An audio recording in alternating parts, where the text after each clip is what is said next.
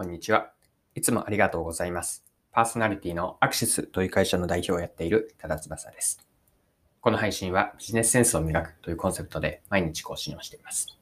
今日は何の話なんですけれども、本の紹介です。マーケティングの本を取り上げます。本のタイトルは、アフターコロナのマーケティング戦略です。それでは最後までぜひお付き合いください。よろしくお願いします。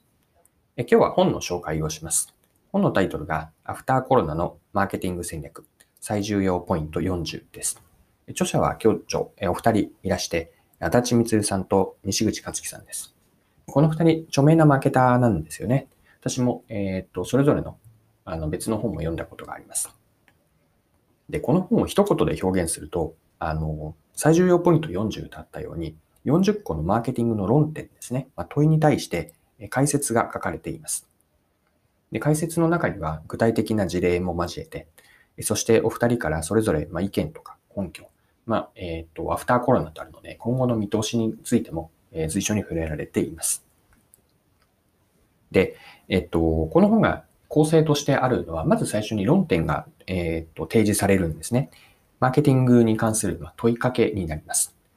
で、その論点に対して、まず、あの、初めに提示されるので、自分はどう、その問いにどう答えるのか、どう考えるかというのを、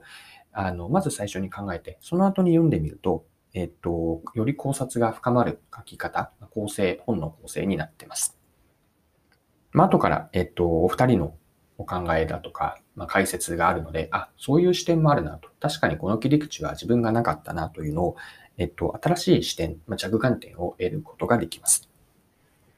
で、40個の論点ですね。例えばどういうのがあるかなというと、えー、ご紹介すると、うん、最初に出てきたのは、じゃあ、アフターコロナでマーケティングはどうなるかですね。ビジネスはどうなるかといった大きな論点であったり、えっと、徐々に具体的な話に入っていくんですけれども、例えばそうですね、えっと、顧客理解に関するもの、これは誤解だよという論点をいくつか挙げておくと、えっと、例えば顧客の声を聞いて、今ある商品、製品の改良とか新製品を開発すれば売れるものができる。まあ、顧客の声は絶対である。と。で、それは本当なのかどうかという問いかけであったり、あるいは逆で消費者調査というのは無駄なんじゃないか。または、えっと、優れた製品、プロダクトを市場に提供すれば自然と売れるようになるのは本当なのかといったような、まあ、こうした、えっと、論点ですね。これに対して、えっと、まあ、今のは誤解とあったんですけれども、えっと、こういう考え方をした方がいいのではないかということが書かれています。はい。で、えっと、読んでですね、特に、あの、ま、印象に残ったことがあるので、ま、それを、そうですね、えっと、二つ取り上げてご紹介します。一つは、えっと、この本の全体を通して常に共通して言われた、言われていた、書かれていたことがあって、それは、あの、顧客起点になることの重要性です。で、5W1H の3つを使って、端的に、端的に表現されていたことがあって、それは、えっと、how の前に who と what を明確にすること。これを大切にしましょうというのが、本当に最初から最後を通して書かれているんです。で、ここで言っている how とか who, what とは何を指しているんでしょうか ?how というのは具体的なマーケティング手段ですね。で、その前に、もちろん how も大事なんですけれども、その前に明確にして、しっかりと,、えー、と定義する、えー、とはっきりしておく必要があるというのが Who と What なんです。Who というのは自分たちのお客さんは誰かですね。マーケティングの用語で言うとターゲット顧客です。そしてもう一つの What。これは何でしょうか ?What は提供する価値ですね。お客さんにとっての便益です。で、誰に何を提供するのか。これを明確にして初めて How。例えばどういうコミュニケーションをするのか、どこのチャンネルを使うのかといったようなマーケティングのそれぞれの施策にあたる How に落とし込むことができるんです。で、裏を返せば、who と what が明確になっていない。あるいはそもそも what が何なのかというのが自分たちも分かっていない状況で、じゃあ何を、え誰に何をどうやって伝えるのか。この伝える、あるいは買ってもらう、え接点を持つというのは設計できないはずなんですね。で、この重要性、how の前に who と what が大事であると。で、who から始まる、ま、顧客起点のマーケティングですね。これの重要性がすごく最初から最後までを通して書かれていた。これはすごくこの本の特徴で、えっと、お二人が読者の人、あるいは世の中に言い強く言いたいことかなという理解をしました。はい。で、もう一つですね、あの、印象的だったことを紹介します。で、それはですね、マーケティングにおける差別化の考え方ですね。まあ、これはマーケティングによらず、ビジネス全般に、えっ、と着想を広げて、え、捉えてもいいかなと思うんですけれども、何を言っているかというと、一言で言うと差別化の罠です。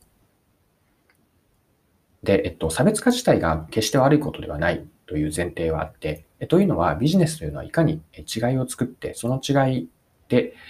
えっと、その違いがお客さんにとって意味があって、価値があって、その違いをストーリーになってつなげていけるから、いろんな違いをつなげていくからこそ持続的なビジネスになるんですよね。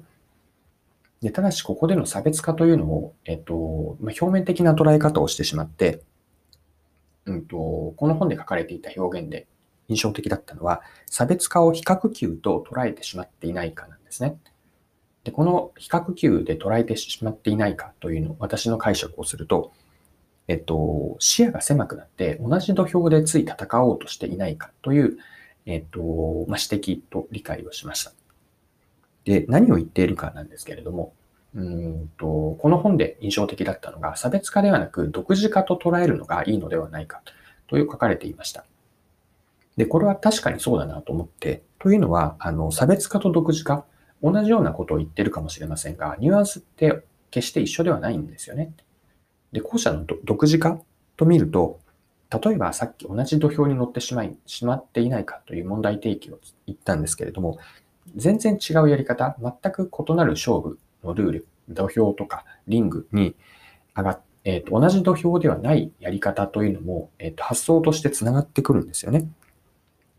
えつまり既存の延長だけで差別化をしていくと、どうしても、えっ、ー、と、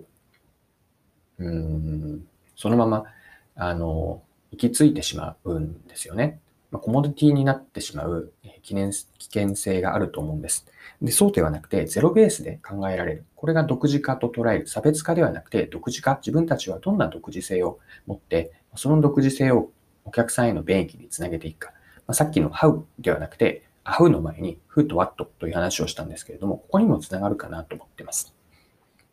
なので、この、まあ、言葉の遊びとも捉えられるかもしれませんが、私はそうではないと思っていて、差別化ではなく独自化をしっかりと目指していく。これをビジネスで実現していって、持続的な事業、ブランドを作っていく、マーケティングをやっていくというのは大事なんじゃないかなと、この本から学びを得ました。はい。今回も貴重なお時間を使って最後までお付き合いいただきありがとうございました。この配信はビジネスセンスを磨くというコンセプトで毎日更新をしています。次回もぜひぜひ聞いてみてください。それでは今日も素敵な一日をお過ごしください。